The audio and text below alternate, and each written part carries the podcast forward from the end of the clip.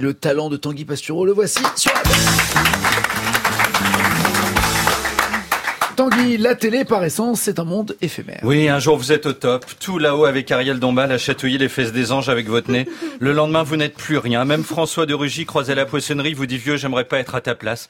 À la télé, on ne dure pas. À part vous, Nagui, qui avez une longévité exceptionnelle. Quand j'étais petit, je vous voyais à la télé. Maintenant, je suis adulte, je vous vois à la télé. Et en 2047, quand je mourrai à l'hôpital américain de Neuilly, parce que d'ici là, j'espère que j'aurai quand même fait un peu de blé, bah, je vous verrai à la télé en train de crier, faites du bruit pour Maître Gims à de son 28e album.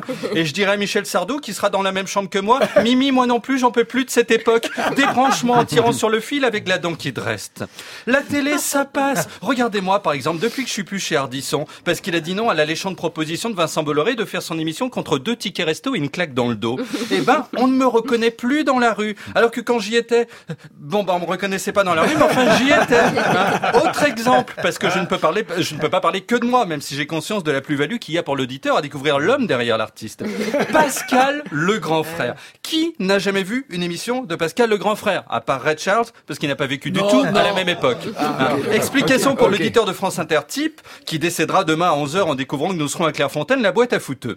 Pascal le grand frère, c'était un type baraqué, trapu, le genre dans l'avion a réservé trois sièges, un pour son tronc, un pour son biceps droit, un pour son mollet gauche, et qui pouvait neutraliser un terroriste en plein vol, juste en lui disant tu t'assois et tu finis de regarder le roi lion, sinon je te fais ce que Scar fait au père de Simba. Là, le terroriste, une fois sur deux, se mettait à hurler non, le roi lion c'est Disney, chien d'américain, on va éclater Mickey, elle a tapé ta souris. Et donc Pascal le grand frère était obligé de l'égorger.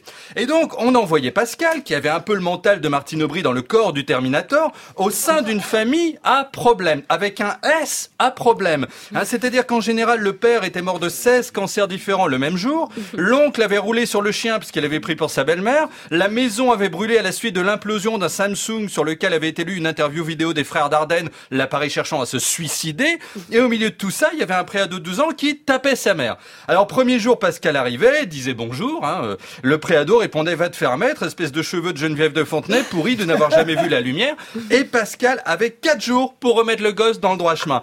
Et ça marchait. On lui donnait Hannibal Lecter en train de nettoyer les oreilles de sa sœur à l'Opinel, un mois plus tard, on filmait le gamin, il était devenu responsable d'un club de bridge à la boule, co-organisateur des soirées pull sur les épaules et chaussures bateau du parti Les Républicains. La détresse sociale de ces familles faisait passer la relation de Yann Moix avec la sienne pour la scène du film Les Schtroumpfs dans laquelle le Schtroumpf gourmand a fait un gâteau pour tout le village. Et aujourd'hui, que devient Pascal le grand frère Eh bien Nagui, c'est très triste. Hier, il était invité de Non-Stop People, la chaîne qui part en édition spéciale ça, c'est si la robe de Kate Middleton s'est prise dans son slip. Et il a révélé qu'il était au, au chômage, hein, comme Benoît Hamon ou le libraire de Booba, et en fin de droit, puisqu'il touche 441 euros par mois seulement. Alors vous allez me dire, avec 441 euros, on peut quand même acheter 441 coquetiers à la foire fouille, hein, ou un demi centimètre carré de terrain en région parisienne, si on veut construire. Pour ceux qui nous écouteraient et qui seraient soit des fourmis, soit David Pujadas. Mais c'est peu, d'autant qu'il y a 15 ans, ce type était une star. Des femmes l'abordaient en lui disant passe chez moi, bébé, j'ai un fils de 14 piges, je suis sûr que si je le fais boire, il peut m'écraser avec le tracteur du voisin, sauf moi, mon amour. De 2006 à 2013, il faisait quand même les deuxièmes parties de TF1, les deuxièmes parties de soirée de TF1. J'ai calculé, il a hurlé plus de 100 fois la phrase Kevin, tu lâches ta mère et tu ranges ta chambre et pas le contraire, Kevin, tu fais quoi là? Et là, juste le temps qu'on réalise qu'il n'est plus à la télé, il est dans la misère. Mais c'est terrible les métiers du spectacle. Pour un Albert Algou, qui travaillait déjà dans le milieu en 58, quand il croise Alain Duhamel, il discute de l'invention de la caméra par Jean-Phi, un pote à eux de l'époque.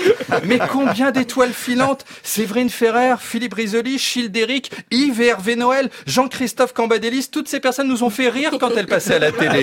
Et là, on ne s'en souvient plus. Oui, Nagui, ce public qui est là en studio et qui vous adule, demain peut vous oublier. D'autant qu'ils sont assez âgés, donc demain, ça peut être immédiatement.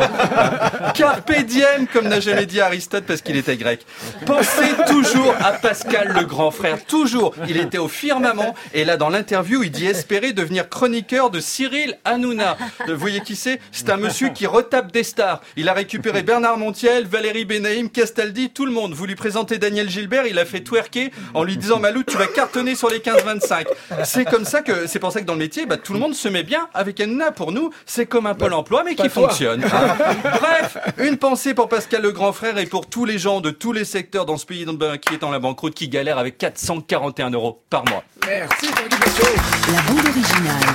Nagui sur France Inter. Et on retrouve Tanguy le 22 septembre au festival L'air d'en rire à Bellevigny, c'est en Vendée. Oui. oui.